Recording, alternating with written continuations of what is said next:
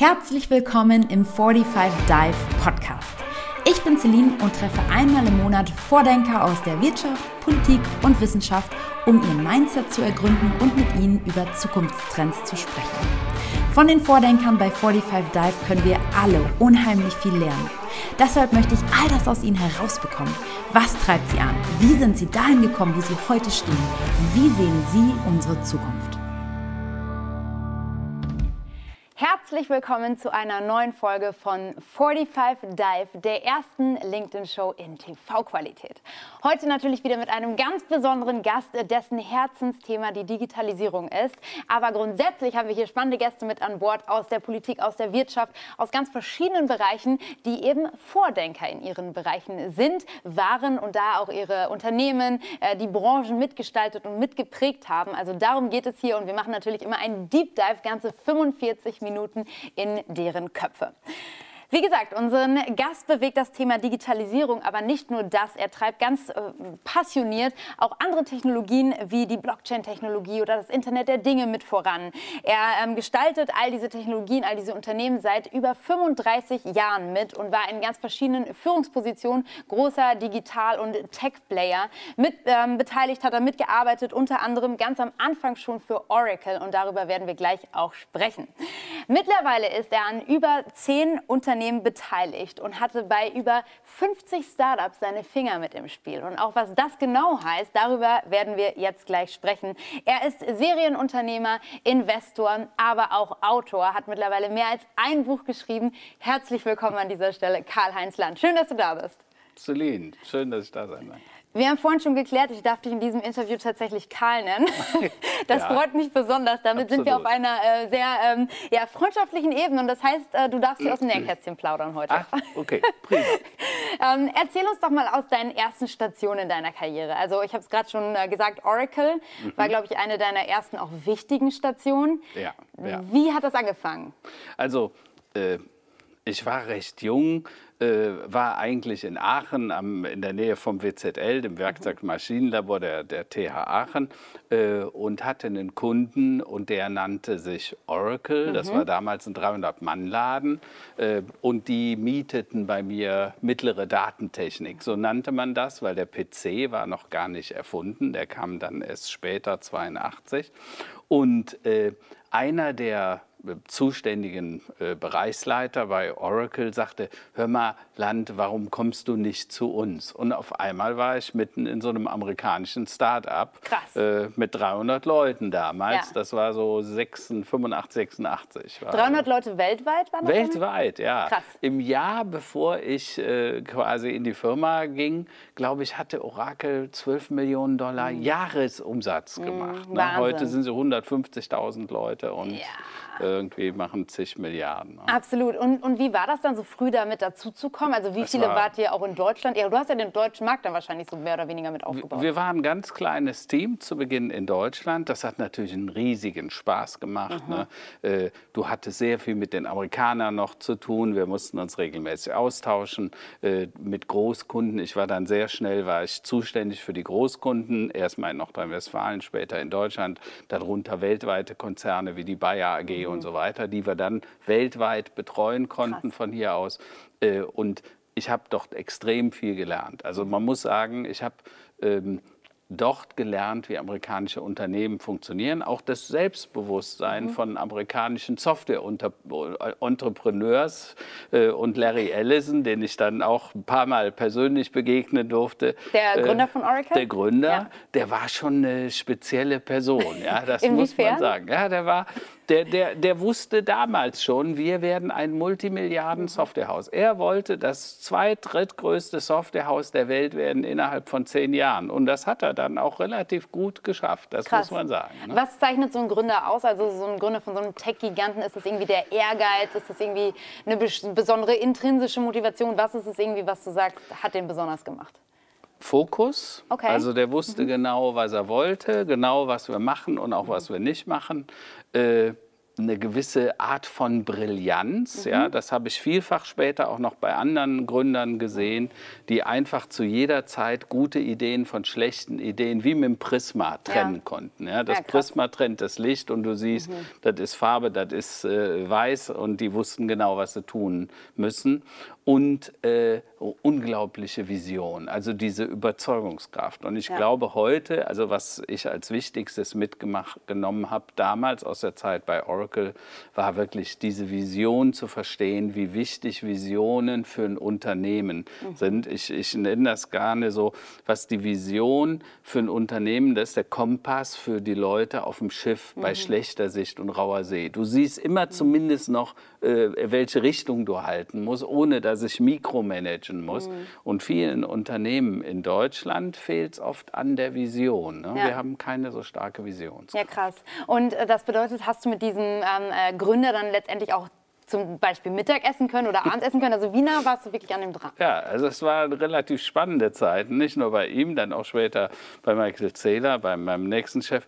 Ähm, äh, wir haben regelmäßig, wurden sogar eingeladen in sein Haus mhm. zu, zu Account Management ja. Meetings, zu denen er manchmal erschien, manchmal aber auch nicht. Ne?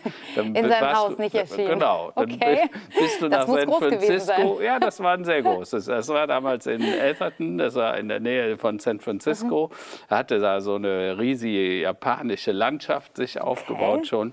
Und äh, das, das waren spektakuläre Meetings. Und wie gesagt, manchmal, du bist zwar extra dafür nach San Francisco geflogen ne? und äh, aber dann tauchte er gar nicht auf. Ne? Hatte sich die Schulter beim Surfen verrenkt oder solche Sachen passierten. Äh, aber auf der anderen Seite, wenn er da war, dann war der auch mehr als nur ein bisschen mhm. präsent. Ja. ja. Der, dann äh, musstest du auch mit allem rechnen. Ja, heißt, ähm, der hat dann auch in so Meetings äh, tatsächlich den Takt komplett vorgegeben. Waren da eure Ideen oder Meinungen überhaupt willkommen, sag ich mal? Oder? Äh, wenn, es, wenn er meinte, es passt, mhm. ja. wenn nein, dann nicht. Ne? Also manchmal wusstest du auch, äh, dass das Thema brauchst du jetzt nicht mehr mhm. aufzubringen, das ist gegessen. Ja? Äh, manchmal warst du aber auch wirklich überrascht, wie sehr er sagte, ey, Karl, more of that. Mhm. Ja, so. Und dann konntest oh, du auch wirklich okay. laufen lassen. Und dann wusstest du, du hattest seine volle Aufmerksamkeit. Wow. Ja. Ne? Das, äh, das war schon, das ist diese Brillanz, mhm. äh, gute und schlechte Ideen zu unterscheiden. Das klingt tatsächlich auch so ein bisschen nach Elon Musk. Also ich habe seine äh, Biografie gelesen und äh, ja. war da auch äh, natürlich total, ich bin eh ein Fan, ich bin total begeistert. ähm, und und äh, das ist ja auch dieses, naja, ne, er hatte einen ganz festen Plan und er hat auch mit aller Gewalt letztendlich die Mitarbeiter irgendwie mitgerissen, auch dafür zu streben, natürlich völlig klar. Ähm, aber das ist schon auch dann manchmal hart vielleicht, oder? Natürlich ist das hart, aber es macht natürlich auch äh, viel Spaß. Mhm. Also ich glaube, dass Elon Musk auch deshalb nur so erfolgreich sein kann, weil er diesen Fokus hat und weil er gleichzeitig diese unglaubliche Visionsstärke hat. Ne?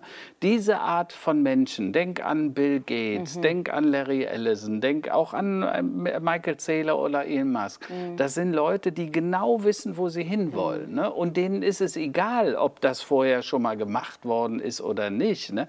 Äh, nur weil andere meinen, es sei unmöglich, dann sagt der dir, nö, das haben nur noch keiner erfolgreich gemacht. Wir machen das jetzt. Aber auch diese, was ich so krass finde, diese All All-In-Mentalität. Also ne, dieses ja. so, ich setze da jetzt alles drauf, weil ich da so fest daran glaube. Ne? Also da muss man ja schon unumstößlich ähm, motiviert sein für irgendein Projekt oder Idee. Motiviert, mhm. selbstbewusst, ne? mhm. ne? weil man muss sich sehr wohl selbst reflektiert, aber auch mhm. selbstbewusst sein und diesen Mut zu haben. Ne? Also auch Elon Musk, ich weiß nicht, ob dir das bewusst ist, äh, ich hab, verfolge ihn schon seit seiner Zeit, äh, als er noch bei PayPal Gründer ja. war. Das war ja, da hat er ja sein Geld gemacht genau, sozusagen. Ja. Äh, und er hat nachher wieder alles auf eine alles Karte auf eine Karte. Gesetzt, das ne? genau den Punkt meinte so, ich. Das und, fand ich so krass. Äh, ja. Und er hat das aber rücksichtslos, mhm. also sich genau. gegen selbst genau. gegenüber. Ja. Ne? Andere hätten gesagt, naja, komm, ein bisschen Pulver halte ja. ich noch trocken. Aber der wusste, er macht das und es hat auch deshalb funktioniert. Absolut. Ja. Was waren so aus der Zeit bei Oracle deine wichtigsten Learnings, die du da rausgezogen hast? wie du es gerade genannt hast, All-in-Mentalität. Mhm. Das machen wir, wir gehen und wir siegen. Ja? Mhm. Also der, alle Gründer, mit denen ich später zu tun hatte, wie äh, ähm, Larry oder auch Michael Saylor, äh, die haben immer gesagt, wir gehen aufs Ganze. Mhm. Ne? Die hatten, also äh, Michael Zähler, der hatte zwischendurch, das ist der Gründer von MicroStrategy, ja. einer der nächsten äh, äh, Firmen, bei denen ich war, oder auch Business Objects, die hatten teilweise äh, Angebote, die Firma für 50, für 100, für 150 mhm. Millionen Dollar zu verkaufen. Die haben gesagt, nein, machen wir nicht, wir gehen aufs Ganze. Und mhm. die haben gesetzt auf das IPO, also den mhm. Initial Public Offering, den Börsengang. Äh, und das hat funktioniert. Ne? Ja, Heute sind die Firmen eben zig Milliarden wert. Ja. Und das wäre schade gewesen. Man hätte es für ja. 50 Millionen verkauft. Ja, krass. Und dann nach Oracle, was war genau deine nächste Station? Business Objects. Mhm. Und zwar, ich war relativ lange bei Oracle, acht Jahre. Ähm, und dann kamen zwei Kollegen von mir, ehemalige Kollegen, auch die sind bei Oracle weggegangen. Äh, da muss man sich immer wieder darüber wundern, wie viele neue Firmen, mhm. also Siebel ist aus Oracle entstanden, mhm, Salesforce.com, Mark Benioff, Thomas Siebel, Business Objects, Bernard Liotto, Denis Peer mhm. waren Gründer, die aus Oracle, also wir haben alle Krass, diese Kultur ja. und daraus sind neue Milliardenkonzerne. Ähm, ich bin dann zu Business Objects, das war wieder ein 50-Mann-Laden, auch noch verrückterweise mit dem Headquarter in Paris, mhm. in Puteaux. Äh, jeder hat zu mir gesagt, du kannst doch nicht zu einem Franzosen, die haben noch nie Software gemacht. Ja? ja? So, ja, ein paar Jahre später haben wir äh, Business Objects für, ich glaube, 6,7 Milliarden sind sie dann an SAP verkauft ja, worden. Wahnsinn, ja? Ähm, und man sieht, es hat funktioniert. Warum? Auch weil Denis Peer und Bernard Liotto eine sehr klare Strategie hatten, mhm. diesen Mut hatten, äh, und letztendlich auch die Umsetzungskompetenz. Ja. Ne? Wir haben sehr stark nach diesem amerikanischen Modell, es wurde Englisch mhm. gesprochen in der Firma, auch in Paris im Headquarter. Ja. Auch, auch die Franzosen haben Englisch auch gesprochen. Auch die Franzosen. Das war für die, für die Franzosen nicht immer ganz leicht, Leute zu gewinnen, die dann auch wieder gutes Englisch sprachen. Damals zumindest, mhm. ist ja jetzt auch schon wieder alles, war 95, 96, äh, aber äh, hat dann nachher geklappt und ja. äh, die Firma ist sehr erfolgreich geworden. Erzähl uns noch mal kurz, was die genau machen. Also letztendlich Software hast du schon ja. gedroppt als Stichwort, aber vielleicht ist das nicht jedem so ein großer Begriff wie Oracle, obviously. Ja. Also Oracle war ja eine mhm. Datenbankfirma, du hast deine mhm. Daten abgespeichert. Jetzt war aber das Problem, wie kriegst du denn die Daten da wieder raus? Also mhm. wie kannst du einen Bericht machen, einen Report äh, aus den Daten, die darin liegen? Damals war es noch so, man musste eine spezielle Programmiersprache mhm. beherrschen, SQL. Und Business Objects hat das so gemacht, dass der End-User, mhm. also der einfache Sachbearbeiter, der, der in der Finanzbuchhaltung, der konnte seine eigenen Berichte machen ja. aus den Datenbanken. Das war Business Object. Und das war also mir Big Data Solution. Big Data, wenn ja. man so will, das war eine ganz frühe Big Data, auch mhm. wenn wir man muss offen zugeben, äh, als ich bei Oracle anfing, so, ich muss, das müsste so 88 gewesen sein, da habe ich eine Referenz gesucht für Krupp Thyssen, das war einer meiner Großkunden, mhm. äh, und wir suchten eine Datenbank mit mehr als 100 Megabyte und mehr als 100 Usern. Wow. Und die gab es bei Oracle weltweit nicht. Mhm. Wir haben sie nicht gefunden. Das war 88. Mhm. Ne? Man muss aber auch sagen, ein Gigabyte Festplatte wog 50 Kilo ja. und kostete knappe 50.000 oh. D-Mark. Ja? Also könnt ihr euch vorstellen, dein Handy hat ja. heute 256 ja, Giga ne, und wiegt 180 Gramm. Also Wahnsinn. die Zeiten haben sich ein bisschen geändert. Ja, Wahnsinn, wirklich Wahnsinn. Und sag mal, wie hattest du denn letztendlich den Riecher? Also ich meine, ähm, ne, das waren jetzt zwei sehr große Stationen auch in deinem Lebenslauf. Es kam dann eben noch eine nächste dazu, nämlich MicroStrategy. Da ja. können wir als nächstes drüber reden. Aber wie hattest du immer den richtigen Riecher, zu genau solchen Unternehmen zu kommen? Äh, eins war klar. Ich bin zu Oracle gegangen, weil ich sehr schnell verstanden habe, äh, Datenbanken sind wichtig. Daten nahmen zu. Äh, mhm. Wie gesagt, das waren, wir redeten noch über Datenbanken von 100, 200, 500 Megabyte, also überschaubar. Heute reden wir über Zeta und ja, ja. Petabyte. ähm, äh, aber es war klar, Daten werden mhm. wichtiger. Dann war die zweite Frage, wie komme ich an die Daten ran? Also Analyse. Wie kann ich die so äh, verwerten, dass ich daraus vernünftige Entscheidungen treffen kann? Da war Business Objects. Und dann denn die nächste Station, äh, für mich war klar, die Daten werden explodieren. Und Business Objects hatte damals technische Limitationen. Die konnten mit einer bestimmten Datenmenge noch umgehen, aber wenn es richtig große, mhm. also jetzt redeten wir schon auf einmal über Gigabyte, ja. dann hatten die Probleme. Mhm. Und da brauchten wir eine neue Architektur. Und da begegnete mir MicroStrategy. Mhm. Wieder ein 50-Mann-Laden. Also ich bin eingestiegen, ja. wieder bei 50 Leuten, diesmal in Washington, D.C. Mhm. War jetzt auch nicht das Valley, ja. war an der falschen Küste. Mhm. Und wieder sagten alle, oh, die Ostküste, vergiss es. Du musst ins Valley, wenn mhm. du erfolgreiche Software machen willst. Aber wir haben dann ein super erfolgreiches IPO. Zwischenzeitlich innerhalb von wenigen Jahren hatten wir dreieinhalb, viertausend Mitarbeiter in der Firma. Mhm. Ich war nicht mehr nur Deutschlandchef, ich war Europachef, also Krass, als ja. VP und bin dann nach Washington gegangen ins Headquarter, war kurze Zeit Chief Marketing Officer äh, bei einer Public Company in einer globalen Organisation. Ich glaube, der einzige Deutsche, der ja. jemals in einem amerikanischen Unternehmen das Marketing geführt hat. Krass, das war ja. relativ strange, ungewöhnlich, ne? aber hat viel Spaß gemacht. Und ähm, dann 2000, 2001, wisst ihr, was passiert ist? Da sind die Märkte alle mhm. kollabiert. Ich glaube im Nachhinein, da war MicroStrategy nicht ganz unschuldig dran. Da gab es auch mal ein paar äh, Prozesse. Da, da ging es darum, wie, wie man da gebucht hatte. Okay. Ja. Und zwar der neue Markt, ihr wisst das, damals ging mhm. ja alles durch die Decke, der Hype war überall. Äh, und äh, es ging darum, wie man Umsätze verbucht hatte. Mhm. Also man hatte Großaufträge gemacht, auch bei MicroStrategy, einen bemerkenswerten Auftrag mit der Deutschen Bank in England. Äh, P15 hieß das Projekt, vergesse ich nie. Und irgendwie 30 Millionen Dollar Umsatz. Und die haben wir alle sofort äh, sich gut geschrieben, mhm. aber die Leistungen waren noch nicht erbracht. Mhm. Die wurden erst über Monate später erbracht. Okay. Und dann musste irgendjemand mal korrigieren. Also mhm. der hat dann nachgefragt und dann haben die gesagt, oh, dann macht das für die Unternehmung ja gar keinen Gewinn, mhm. sondern eigentlich Verluste. Dann hat es ein kurzes eine Anhörung gegeben und dann hat MicroStrategy damals gesagt, ja, okay, das ist wohl wahr, da haben wir nicht ganz richtig mhm. gemacht, waren versehen, haben eine Strafe gezahlt, aber das hat alles nichts geholfen. Der Aktienkurs ist sehr dramatisch ja, eingebrochen und dieser Einbruch hat dazu geführt, dass die ganzen anderen Player am Markt, dann sagten die ja, wie machen die anderen das denn? Da haben wir doch noch mehr so Startups, die Ach, sehr erfolgreich. Okay. Und auf einmal guckten die überall mhm. nach und die mussten alle sogenannte Restatements mhm. machen. Also MicroStrategy war nur der erste von, ich glaube, es waren mhm. später Hunderte, die ähnliche Buchungsmethoden ja. hatten. Und in dem äh, Zusammenhang sind auch viele der großen äh, Buchprüfer dann ziemlich in die Misere geraten. EY, PwC mhm. und so weiter. Die ja. hat man später heftigst dann zerlegt, weil ja, gesagt klar. haben, hör mal, das war nicht korrekt. Mhm. Ja, krass.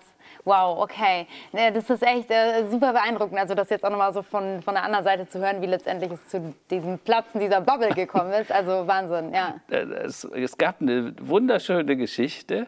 Einmal im Jahr fuhren wir auf eine große Kreuzfahrt, mhm. alle zusammen.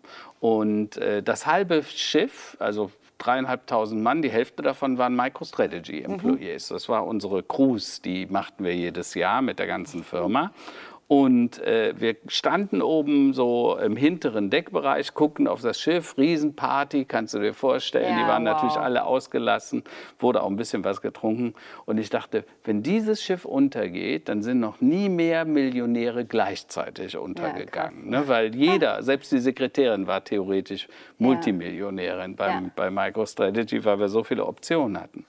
Und in der Nacht habe ich eine Diskussion mit meinem damaligen CFO begonnen mhm. und dem CEO und gesagt, hör mal, wie wir diesen P15-Deal da buchen, der ist aber ein bisschen komisch. So mhm. hätte ich das bei BO nicht machen können. Ne? Mhm. So, und dann haben wir darüber Ach, diskutiert. Ja. Und ich habe dann gesagt in der Nacht, der, mein CFO konnte mich nicht überzeugen. Ich habe gesagt, wenn ich zurückkomme, es war Januar, das vergesse ich nie, dann werde ich alle meine Stock Options verkaufen. Krass. Weil ich habe da so ein ganz dummes Gefühl. Echt? Das ist und ja im März ja. ist der Markt zusammengebrochen. Das und war, dann warst du aber raus schon? Ich war schon raus. Nee. Das war ziemlich, und da hat es viel, äh, und ich habe viele Leuten dann noch, auch den Mitgründern ja. gesagt, hör mal Leute, ihr sollt auch überlegen, weil ich halte das nicht für korrekt. Mhm. Irgendwann, und äh, du musst dir vorstellen, der Aktienkurs war bei 159 Dollar ein Share. Wir kriegten die für ein paar Cent. Ja, ja. klar. Äh, ich habe gesagt, macht wenigstens ja. ein bisschen was. Und äh, ich glaube, es haben nicht viele gemacht. Ja, krass. Und dann warst du letztendlich da raus und hattest ja dann irgendwie auch ein bisschen Budget, oder? Mhm, genau. Und was hast du dann damit gemacht? Eine eigene Firma aufgemacht. Ich habe dann äh, mein eigenes, erste Mal ein eigenes Unternehmen, die Voice Objects AG. Ich habe zunächst mal, die Krise der Bubble war geborsten. Äh, äh, ich hatte vorher schon Stress mit Michael Zähler, er hat mich quasi rausgeschmissen. Mhm. Und ein paar Monate ja. später rief er mich an und sagt, Karl, kannst du mir helfen, komm wieder zurück nach Washington. Mhm. Weil jetzt war alles eingetreten, ja, was ich Gott. vorher gesagt ja, hatte. Und da bin ich wieder rüber, habe dann geholfen. Wir haben den Laden runtergefahren, also es mussten dramatisch Leute abgebaut werden, äh, um den zu sanieren. Hat mhm. aber geklappt. Also ja, ja Glück noch. im Unglück. Ja. Ne? Also sind heute wieder sieben, acht also Milliarden genau, wert. Und äh, und, äh, und dann nach ein paar Monaten habe ich gesagt, so Mike, jetzt habe ich aber meine Schuldigkeit getan. Das war auch mhm. kein schöner Job. Ich musste relativ viele Leute mit entlassen und so. Und aber jetzt mhm. gehe ich wieder zurück nach Europa ja. und dann habe ich meine erste eigene Firma gegründet. Und, und mit wie viel Spielgeld bist du dann da rausmarschiert? Oh ja, es war so, dass man sich nicht groß beklagen okay. musste. Also. Verstehe. und die erste Firma hier, ähm, Voice Object, mhm. damit hast du ja auch was dann krasses vorangetrieben. Also ich habe mich natürlich informiert, aber erzähl genau. selber. Also wir haben äh, Sprachautomatisierung äh, gemacht, also Callcenter. Ähm, du, du, früher gab es immer diese Touchton-Geschichten, pressen Sie eins, pressen Sie zwei, wenn Sie das wollen und so, die Menüs, das war sehr aufwendig. Und wir sind dann hingegangen und haben die Callcenter automatisiert. Du konntest also einfach bei der Postbank, mhm. war ein mhm. großer Kunde von uns, die Telekom, konntest du anrufen und sagen, was du wolltest und man verstand dich und hat dich dann äh, schon, also du konntest zum Beispiel dann schon sagen, ich bin der Karl-Heinz Land und ich ja. habe die Kundennummer 4712 und so weiter. Und wenn du dann an den, ähm, an den ähm, äh, Bearbeiter bekamst, an den Sach dann hatte der schon deine Akte offen und wusste, genau. worum es ging, ja. die Rechnung. Und dann war natürlich die Bearbeitung viel schneller und sehr viel komfortabler. Das war ja schon 2002. Das war schon zwei, das Oder war 2002, genau. 2001 haben, wir, mhm. 2001 haben wir die gegründet gegründet. Äh, wir waren ein Gründerteam von sieben Leuten. Oh, viele aber, also großes war, war ein relativ gutes mhm. Team und mit manchen von denen haben wir heute, habe ich heute auch noch mhm. zu tun. Äh, Timo ist einer meiner Kollegen, jetzt wieder in, anderen, äh, in, in einem anderen Investment. Und äh, ja, das, aber es war auch groß angelegt. Wir hatten ja, ja gelernt, Vision, wir mussten ja. den Weltmarkt im Auge ja. haben, das wollten wir auch diesmal wieder tun. Und heute, wir haben damals die Grundlagen von vielem gelegt, was heute bei Siri, Alexa und so weiter, Sprachautomatisierung, genau. äh, heute rückwirkend, da war ich vielleicht zwei, drei Jahre zu früh. Ja, krass. Ja, stimmt, klar. Ne? Weil ich meine, das sagt, sagt, man letztendlich auch so. Ne? Manchmal hast du vielleicht eine Idee, ähm, die absolut visionärisch ist. Das ist das, was in Zukunft kommt. Aber wenn der Markt es noch nicht will und braucht und ablehnt, dann bringt es alles nichts. Da musst du im Zweifelsfall fünf Jahre warten. Genau. Ähm, was ist genau. mit dem Unternehmen dann passiert? Also glaubst du, und, und vor allen Dingen, äh, glaubst du, deswegen ist es vielleicht nicht dahin gekommen, wo du es vielleicht gesehen hättest, weil du zu früh dran warst? Also erstmal glaube ich, äh, ich selber habe Fehler gemacht. Ich habe nicht erkannt, dass wir zu früh waren. Ich hätte ein bisschen auf die Bremse gehen Ach, müssen, okay. weil wir haben relativ viel. Wir haben fast 40 Millionen Euro Venture mhm. Capital bekommen. Das war für ein europäisches ja, Unternehmen für die Zeit, ja, eine satte Zeit. Ja. Und 2001, 2002 wollte keiner investieren. Mhm. Das, die ersten anderthalb Jahre habe ich auch alleine das Unternehmen äh, gefördert und finanziert. Und dann kam aber, ja. dann nachher war SAP, waren Gesellschafter, mhm. die die Deutsche Telekom waren Mitgesellschaft, aber ja. ein ganz illustrer Kreis von äh, Investoren, die das auch verstanden haben. Ähm, und meine These ist, ich hab, hätte ein bisschen auf die Bremse drücken mhm. müssen, das Geld hätte länger reichen können äh, und naja, vielleicht wären wir dann heute an einem anderen Punkt. Allerdings wäre ich dann auch nicht wieder rüber in die USA gegangen, weil 2005 haben wir das Headquarter der deutschen AG, also die Voice mhm. Object, zu, zu, einer Incorporated gemacht. Ah, okay. Und ich bin dann tatsächlich auch umgezogen. Wir haben mhm. dann wieder für ein paar Jahre im Valley gelebt, im Silicon Ach, Valley ins, in Palo Alto mhm. äh, und dann von dort aus alles weitere vorbereitet. Und 2007, 2008 haben wir das Unternehmen dann verkauft äh, an, an großen Amerikaner, Aspect Communications, da ja. ist es heute äh, so was, Wie groß war das für ein, was war das für ein Exit, also was für eine Größenordnung? Der war nicht besonders äh, lukrativ, äh, war eine zweistellige Millionenbetrag, ja. aber wurde stillschweigend drüber fallen. Okay, alles klar, okay, verstehe, verstehe. Ja, okay, krass. Ähm, war das in deinen Augen auch eine so deiner größten Fehlentscheidungen? Also wenn ich dich heute frage im Rückblick, was war die größte Fehlentscheidung deiner Karriere? Ja, ähm, also sagen ja. wir mal so, ich habe extrem viel gelernt. Ähm, aber äh, wenn man sich das Outcome nachher anguckt, dann äh, das hätte kürzer gehen können äh, und äh, äh, hätte mehr bringen können. Ja. Also außer Frage, das war so. Viel, aber viel gelernt. Ich habe herausgefunden, du hattest ja auch äh, den ähm, äh, Hon-Status bei der Lufthansa, also ähm, Hon-Member oder Hon-Circle, ja, wie sich das nennt. Circle, ja. Genau, also das ist ähm, äh, letztendlich... Wie du das rausgefunden hast, ja. das ist ja letztendlich die, ähm, der Status, dass du praktisch... Was, beschreib du es, ich habe diese Karte nicht, ich kann das nicht so gut erklären wie du, aber man das, ist viel das, unterwegs. Das war die schwarze Karte. Es genau. gibt ja die blaue, die silberne, die goldene mhm. und dann kommt die schwarze. Und die kriegst du, wenn du mehr als 600.000 Meilen in zwei Jahren fliegst. Ja. Ne? Und Wo da warst ich, du unterwegs? Ich war halt ständig ja. zwischen Europa und Amerika. Ne? Mhm. Ich hatte die, die, die, Entwicklung äh, der, von Voice Objects war hier in, mhm. in Deutschland, in Köln, in der Nähe von Köln äh, und in San Francisco. Und ich bin halt alle zehn Tage Boah. hin und her. Und äh, äh eine lustige Geschichte. Mhm. wie gesagt, ich bin acht Jahre so mhm. geflogen. Es war ziemlich Boah. aufwendig. Krass. Und äh, naja, also es war wie Busfahren nachher. Ja, ich nahm auch gar keinen, Taxi, äh, keinen, keinen Koffer mehr zwischen San Francisco. Ich ja. flog immer nur noch mit der Karte und fertig. Und ähm, im Juni bin ich zurück nach Deutschland und im Dezember habe ich zu meiner Frau gesagt, ich bin dann ein paar mhm. Monate gar nicht mehr in den Flieger eingestiegen, mhm. ne, weil das reichte mir einfach. Ähm, ich wog auch 20 Kilo mehr, muss man auch dazu sagen. Und dann bin ich, äh, habe ich im Dezember zu meiner Frau gesagt, du, ich glaube, ich habe keinen Jetlag mehr. Und da sagt sie, wie, was? Du bist doch Monate nicht geflogen. Mhm. Sag ich, ja, heute ist das erste Mal, dass ich das Gefühl habe, dass ich in der richtigen Zeitzone angekommen Boah, bin. Ne? Ja. Also ich hatte, mein Arzt sagte dann, ja, du hast wahrscheinlich so eine Art chronischen Jetlag, weil ja. du musstest ja, warst ja immer zehn Tage ja. da, sieben Tage hier, wieder neun Tage da und immer neun Stunden Zeitdifferenz. Mhm.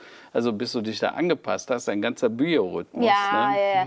Äh, tatsächlich, ich habe die Zahl nicht mehr ganz genau im Blick, aber ähm, tatsächlich, wenn sich die, die Zeit um eine Stunde nur verschiebt, brauchst du theoretisch drei Monate, um das wieder auszugleichen. Also das ist ja... Glaube ich nicht. Ich habe immer gesagt, ein Tag eine Stunde. Ne? Okay. Aber dann heißt neun Tage für neun ja, Stunden. Und dann geht es direkt wieder von vorne los. da war ich ja wieder in der falschen ja, Zeit. So, ich dachte ne? schon, ich bin viel unterwegs, aber nee, das ist nee, eine nee, das war, das, Ich kann dir sagen. Ja. Und ich bin ja zwischendurch dann auch noch in den USA viel. Ne? Du hattest ja selbst in den USA teilweise drei, vier, fünf Stunden ja, Zeit klar, Logo, ja. Ne? Oder, Oh, Wahnsinn, wirklich Wahnsinn. Das war Wahnsinn. eine lustige Zeit. Ja. ähm, wenn du dann, also du hast dann letztendlich eine ähm, äh, Business Objects, ähm, äh, sorry, jetzt habe ich es durcheinander Voice gemacht. Object. Voice Objects, richtig, danke. Ähm, hast du dann letztendlich nochmal verkauft, bist dann mhm. zurückgekommen, warst dann eben äh, Jetlag-frei endlich. Ja. Und dann bist du ja auch tätig geworden, immer mehr selber nochmal als Investor. Ne? Das war ja genau. auch eine neue Komponente, die dann irgendwann im Laufe der Zeit dazugekommen genau. ist. Genau. Und heute bist du eben an ähm, 10, über 10 Startups äh, beteiligt, hattest mhm. bei 50 Startups die Finger im Spiel. ähm, erklär uns ja. mal, wenn du jetzt heute investierst, was ist dir besonders wichtig, wenn du so ein Gründerteam siehst? Also erstmal ist es äh, das Geschäftsmodell. Was, was mhm. machen die Jungs? Äh, ich will das und verstehen. Mädels. Und Mädels. ja. Und Mädels. Ne? Und übrigens, wir haben äh, gerade heute äh, sprechen wir mit einem Handwerk Connected. Da sind die wichtigsten äh, Personen ja. im Spiel sind Damen. Ähm, nein, das ist, ist so. Das Zweite ist äh, dass es ein Plattform-Play mhm. ist, also dass es irgendwie um eine Plattform, Plattform-Geschäftsmodelle geht. Das Dritte ist, ich liebe nachhaltige Geschäftsmodelle, mhm. also wo es irgendwie um Umwelt und so weiter geht. Du weißt, ich habe ja auch zwischendurch ein paar Bücher geschrieben, Ach Erde ja. 5.0, äh, da geht es genau weil mein Glaube ist, dass technologischer Fortschritt und die Digitalisierung die Hebel zu mehr Nachhaltigkeit mhm. sind. Also das wird letztendlich unsere Welt retten, wenn du es im übertragenen Sinne nimmst. Das vierte ist, es muss ein komplementäres Gründerteam mhm. sein. Also äh, die sollten sich Klar. ergänzen und äh, äh, möglichst mit äh, vielen verschiedenen mhm. Kompetenzen ausgestattet sein. Ähm, und viertens, es muss ein skalierbares Ja, Modell klar. sein. Und das sind so meine Grundsatzkriterien. Und dann gucke ich mir die Leute an. In der Regel sind es bei mir relativ frühphasige Dinge. Ähm, also äh, in, es sollte schon ein Produkt vorhanden sein, es sollte ein Geschäftsmodell, äh, muss nicht unbedingt, manchmal ist es auch nur ein Prototyp, Ja. ähm, aber äh, ich möchte gerne noch immer ein bisschen Einfluss nehmen können, um die auch denen zu helfen Ja, tatsächlich. Ich Ja. sehe mich so ein bisschen als Mentor ähm, und tatsächlich ist es so, dass einige der Startups heute bei mir im Büro sitzen. Also ich habe Mhm, cool. ein relativ großes Büro in Köln, direkt am Rheinufer, sehr schön. Mhm. Und äh, dann können die, dann hab, ist offene Tür und die kommen dann einfach zu mir rein und sagen, Karl-Heinz, hör mal, hast du da mal einen Kontakt oder kannst du mir hier Mhm, super, helfen? ja. Mhm. Was sagst du hierzu? Sollten wir das tun? Oder, und dann versuche ich Sparringpartner Ja, zu sein. ne? ja, sehr cool. Krass, aber ist am Ende dann trotzdem so dieser letzte Funke? Also ich meine, man kommt, bekommt ja dann irgendwie immer mehr ähm, ja, Startups auch irgendwie präsentiert und Mhm. äh, ist es dann am Ende trotzdem manchmal auch ein Bauchgefühl? Also du hattest ja scheinbar oft ein gutes Bauchgefühl. Verlässt du dich auf sowas oder gehst du super rational vor? Also Bauch ist unglaublich Mhm. wichtig. Ich bin ein sehr emotionaler Mensch. Ich finde auch Empathie sehr wichtig. Ähm, aber äh, ich versuche auch immer Marktmechanik Mhm. zu verstehen. Ich habe ja gerade erklärt, Oracle, Business Objects, MicroStrategy. Da war logisch, dass das eine Evolution in sich sei. Und äh, ich weiß nicht, eines meiner Bücher hieß Digitaler Darwinismus. Ähm, da ging es genau darum, die Evolution im Digitalen zu verstehen. Also was kommt denn als logische Konsequenz? Und ich glaube, wenn wir uns alle mehr Mühe geben würden zu verstehen, was heute ist und gestern war, dann könnten wir auch bessere und sicherere Prognosen in die Zukunft stellen. Was würdest du denn heute Gründern auf den Weg geben? Also jetzt, wo du so viele Startups auch wachsen sehen hast, ähm, an Mhm. vielen beteiligt bist, was ist so der wichtigste Tipp in deinen Augen? Also auch hier wieder Fokus, beobachte den Markt ganz genau. Guck nicht nur, was du selber tust. Viel, vielfach werden die Startups so ein bisschen äh, blind auf dem Auge, ne, was sie tun, was andere tun, werden dann auch oft überholt. Ja? Ja. Ähm, und äh, äh, überschätzt die Trägheit der Masse nicht. Ne? Weil äh, erstens dauert es länger und zweitens, als du denkst. Und viele Gründer sind so wie ich bei Voice Objects sehr optimistisch war, dass das alles nächstes Jahr immer schon passiert. Das dauert dann doch länger und äh, bei manchen reicht dann das Geld einfach Ja. nicht aus. Ja, krass. Ja, boah, also da sehe ich mich aber auch. Ich bin unfassbar ungeduldig. Also bei mir kann alles nicht schnell genug gehen. Also das, äh, ist manchmal echt anstrengend, weil natürlich braucht alles Zeit. Oh. Ja. Und äh, boah, manchmal würde ich das gerne abkürzen, aber ja. Aber Ungeduld ist, also ich glaube, es braucht die richtige Mischung. Deshalb sind die komplementären Teams so Mhm. Ja. Mhm. wichtig. Du brauchst einen Treiber und du brauchst einen Bremser. Ja? Ja. Und in der Mitte liegt die Wahrheit. Und äh, deshalb ist das so wichtig, dass man sich im Team so aufstellt, dass nicht einer da massiv dominiert, sondern dass man auch gemeinsam da zu vernünftigen Entscheidungen kommt. Was hältst du von äh, Single-Gründern? Äh, weil du sagst, du sprichst immer von Team, Gründerteams, Gründerteams. Ähm, äh, Gibt es äh, Team, also gibt's einzelne Gründer, in die du investiert hast, die kein Team haben? Nein, nein.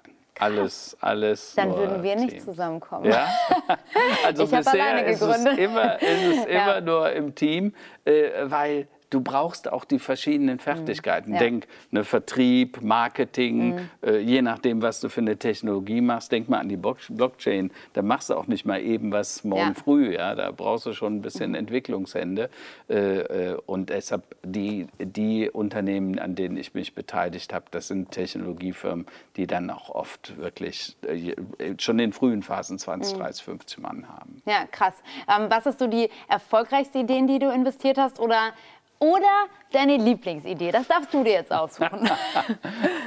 Also, äh, es ist verrückt. Äh, äh, erstens, ich muss sagen, ich bin überhaupt kein großer Fußballfan, aber ich habe mich beteiligt an einem äh, jungen Startup, Talento Today. Da geht es um Talentmanagement im Fußball. Also Ja. muss man sich mal angucken. Äh, Gibt es im Google App Store und im Android Store. Äh, Das, da geht es darum, junge Fußballtalente frühzeitig zu unterstützen, zu coachen, mit dem Trainer zu verbinden, wer der entdeckt, also denen zu helfen, dass sie entdeckt werden. Ist aber auch ein Krass. Newsportal. Äh, Und ich muss sagen, das macht mir unheimlichen Spaß. Die Jungs, die beiden Gründer, in Mhm. dem Fall sind es tatsächlich nur zwei Gründer, äh, aber das geht unheimlich ab. Haben jetzt über 10.000 User auf der Plattform innerhalb von Krass. Monaten haben sie das gemacht, radikal gut extrem fokussiert, mhm. verzetteln sich nicht. Das gefällt mir sehr gut. Äh, das macht mir im Moment viel Spaß, auch cool. wenn ich dem Fußball gegenüber als Köln-Fan bist ja immer so ein bisschen schmerzgetrieben. Ja, da muss man, da muss ja. man ja schmerzerprobt sein.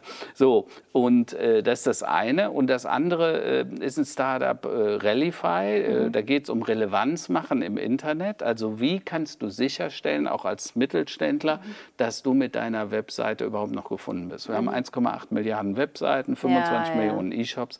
Äh, wenn jemand bei Google eingibt, äh, Produkt X oder Y, mhm. wie, wie kommst du nach vorne?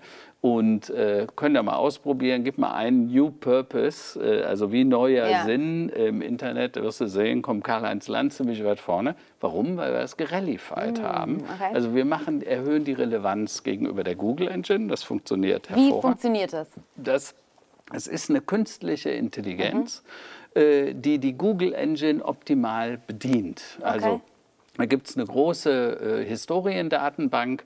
Wir lernen aus der Vergangenheit, was relevant ist, bilden den Algorithmus, den Google hat, ab und äh, äh präsentieren dann die Ergebnisse so, dass Google sagt, das ist relevant für uns, für den Leser, weil du willst ja auch, wenn du ein Bahnticket nach mhm. Frankfurt äh, oder von Köln mhm. nach Frankfurt suchst, willst du ja auch ein relevantes Ergebnis und dafür sorgen wir halt. Okay. Äh, und das ist eine äh, Technologie. Wir haben das Unternehmen in den USA gegründet, als Incorporated mhm. in dem Falle, in, am schönen Virginia Beach. Und ja, das ist eins von denen, was momentan sehr vielversprechend ist, aber man muss sich ja um alle kümmern und da Klar. sind auch noch ein paar andere, die, glaube ich, viel, sehr vielversprechend sind. Und das musst du mir jetzt aber nochmal erklären, das heißt, es gibt irgendwie eine Schnittstelle zu Google oder also wie, am Ende will ich ja bei Google suchen eben genau. und, und da soll mir das angezeigt werden. Also genau. wie nimmt das genau du, Einfluss? Du rufst ja Google auf, sagst Google, äh, ich suche einen, äh,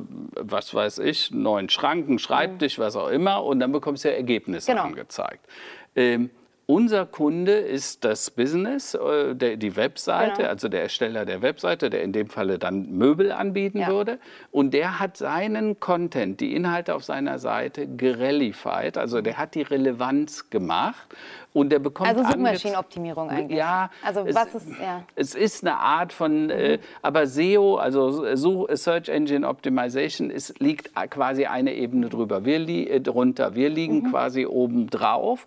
Ähm, und wir bedienen die Google Engine so, dass sie versteht und erkennt, dass das, was du geschrieben mhm. hast, zu deinem Produkt besser zu dir, zu dem Kunden passt als äh, das Produkt der anderen. Ne? Ja. Äh, und das kannst du nur tun, wenn du eine künstliche Intelligenz hast, weil du kannst dir vorstellen, äh, Milliarden Webseiten, das überblickt man so einfach nicht. Ja. Und äh, wir haben quasi den Algorithmus dafür geknackt. Ja, wir werden den Link auf jeden Fall jetzt direkt in den Chat schmeißen, damit ihr euch das nochmal genau anschauen könnt. Und ich will mir das dann auch anschauen, weil das ist natürlich vor allen Dingen für junge Unternehmen, für vielleicht auch Startups super wichtig, gefunden zu werden. Ne? Also ähm, wir müssen da mal einen Blick drauf werfen, was ihr da macht. Ich äh, finde, das klingt sehr spannend. Ähm, es gibt aber noch ein anderes Unternehmen, wo du mit beteiligt bist und das heißt ja. Perfect ID. Erklär uns, was es damit auf sich hat.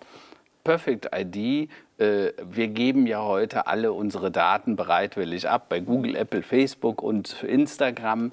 Ähm, und Fakt ist, wir kriegen dann dafür kostenlose Werbung zurück. Äh, die Großen sind quasi Intermediäre, die handeln mit unseren Daten. Mhm. Da kommen ja deren genau. Umsätze her, weil wir bezahlen ja nichts für die Services. Also wir sind das Produkt. Ja? Wenn du nichts zahlst, musst du das Produkt sein. Ähm, und wir haben gesagt, das kann da auf Dauer nicht so sein. Wir haben in Deutschland eine DS DSGVO, also eine Datenschutzgrundverordnung. Wir haben gesagt, aber es geht nicht nur um Sicherheit, um Privacy, es geht um Datensouveränität. Die Datensouveränität von jedem Einzelnen von uns. Deine es geht um Daten. Cash am Ende. Es geht auch darum, aber es geht ja. zunächst mal darum, stell dir vor, du gehst zum Arzt und dein Arzt würde dich dann einfach fragen, äh, Celine, wir bräuchten das Röntgenbild vom mhm. Knie oder vom, von der Bandscheibe oder vom, vom mhm. das Blutbild vom letzten Mal und du würdest denen das freigeben und wenn die Behandlung beendet beendet wäre, würdest du das wieder zurücknehmen können. Dasselbe gegenüber deiner Bank, Ja. deinem Steuerberater. Oft haben die Steuerberater, die dürfen dir eigentlich deine eigene Steuererklärung gar nicht zuschicken per Mhm. E-Mail. Das machen wir dann über Dropbox, aber es ist wieder ein Amerikaner dahinter. Mhm. Also haben wir gesagt, wir wollen so eine Art Dropbox-System, wo du der Souverän der Daten bist und einen sicheren Austausch, aber über die europäische Cloud. Gaia X spielt da eine wichtige Rolle. Das ist ja eine große Initiative der Europäer. Mehr als 20 Milliarden Ja. an Fördergeldern gehen gerade da rein.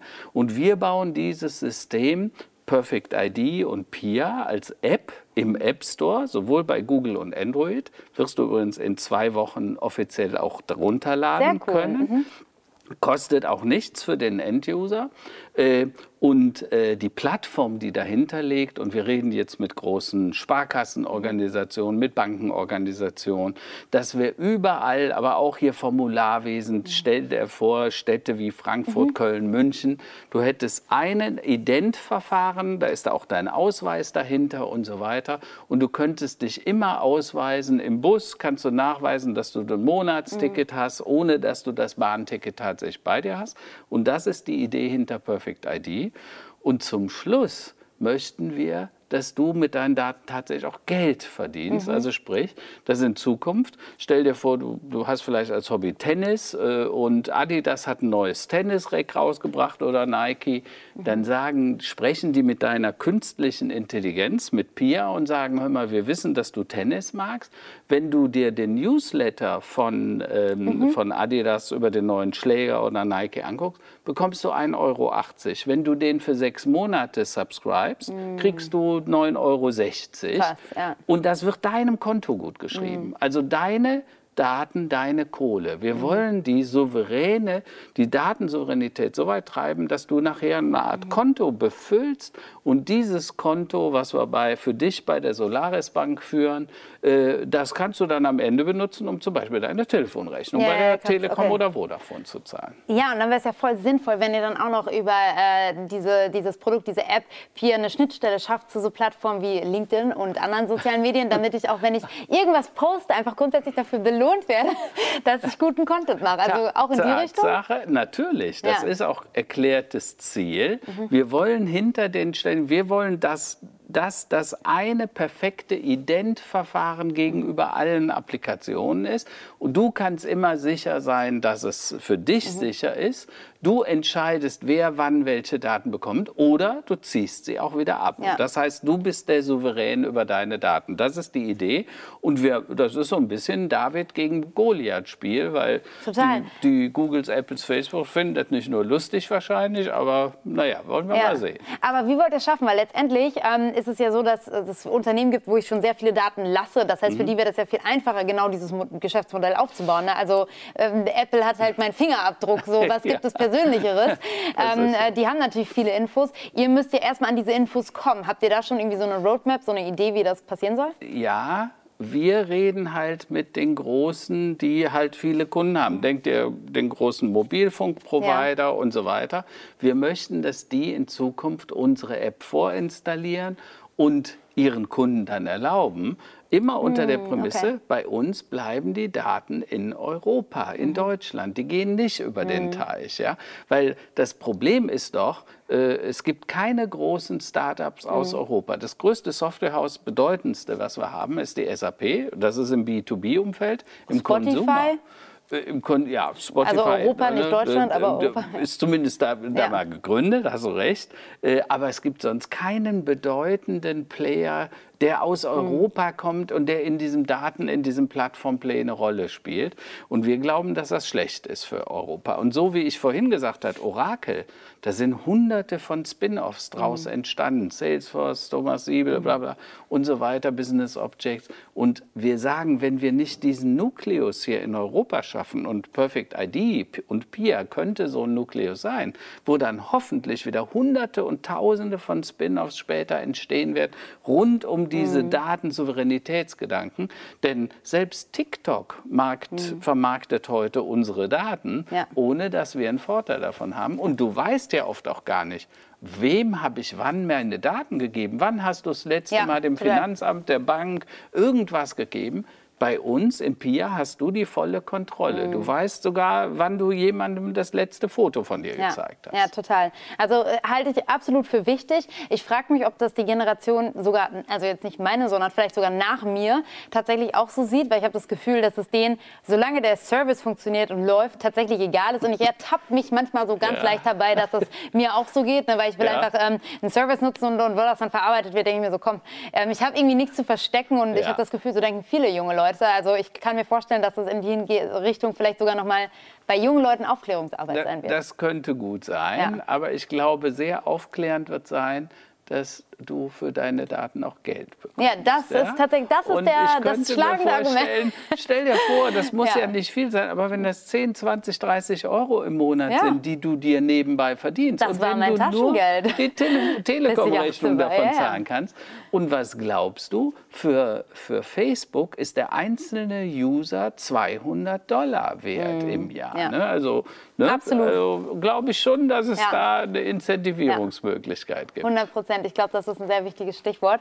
Ähm, Karl, unsere Zeit ist langsam schon vorbei. Äh, das ist fatal, weil ich habe äh, unfassbar viele Fragen noch. Ähm, äh, so viele Dinge. Ich wollte noch mit dir diskutieren. MicroStrategy hat ja beispielsweise so viel in Bitcoin investiert, ähm, sind oh, da ja, ja eine der oh, ja. Unternehmen, die vorangeschritten sind, ähm, äh, ganz viel äh, da reingesteckt hat, haben von Michael ihren Rücklagen. Zähler gut gemacht. Sehr clever, sehr, genau. Sehr clever. Es gibt noch so viele Themen. Davon musste er eine seiner fünf Yachten bezahlen, ja. glaube ich. Ne? Ja, also Wahnsinn. Also super clever, ähm, aber auch äh, ja, ähm, mal wieder Vordenkerschaft natürlich, was ja, da an Tag gelegt wurde. Ja, sehr cool. Ja. Ähm, trotzdem ist unsere Zeit langsam vorbei. Ähm, wir werden uns aber hoffentlich noch mal bald wiedersehen und ah, ich freue mich. Ich habe noch was für dich zum Lesen, aber yes. auch äh, vielleicht äh, zum verschenken. Absolut. Das sind, das sind, die Bücher der letzten drei Jahre. Der letzten drei Jahre, drei weil das, Jahre, ich, auch ja. das wäre noch ein Thema gewesen. Du bist nämlich nicht nur Investor, du bist nicht selber nur also ein Unternehmer, sondern du bist eben auch noch Buchautor. Also ja. ähm, und eben nicht von einem Buch, sondern von mittlerweile ähm, unfassbar vielen spannenden Büchern. Eins eben sogar, ähm, was eher ein Roman ist, also eine Geschichte. Wirtschaftskrimi, ja. Wirtschaftskrimi. Ähm, gar kein äh, rein faktenbasiertes Buch, aber trotzdem eben genau anknüpfend an all deinen Themen, also an an Technologiethemen, ähm, Digitalisierungsthemen. Super spannend. Ähm, vielen Dank dafür und wir werden das Ganze auch verlosen. Und zwar ähm, im Nachhinein an diese Show. Wir werden das morgen in die Verlosung geben. Es sind insgesamt neun Bücher, die ihr gewinnen könnt. Und äh, ja, ich bin total gespannt, wem ich dann eins zukommen lassen darf. Also vielen, vielen Dank für dieses äh, großzügige Geschenk auch. Also nicht nur eins, gleich drei Bücher und welche zum Verlosen. Ähm, vielen Dank, Karl, dass du heute mit dabei warst. Hat großen Spaß Danke, gemacht. Danke, Celine. Hat Danke. mir auch Spaß gemacht. Danke. Und natürlich auch wieder danke an euch. Danke fürs Zuhören. Ihr wisst, das Ganze gibt es natürlich auch als Podcast. Also abonniert den 45 Dive Podcast da überall, wo es Podcasts gibt. Und ihr könnt euch das Ganze natürlich auch im Nachhinein on demand noch anschauen unter www.futurefair.de slash 45 Dive. Und ich freue mich ja auf ganz viele weitere spannende Gäste. Ähm, hoffe, ihr habt einfach guten Input wieder mitgenommen. Es war mal wieder sehr spannend und wünsche euch jetzt einen schönen Tag, eine schöne Woche und sagt bis bald.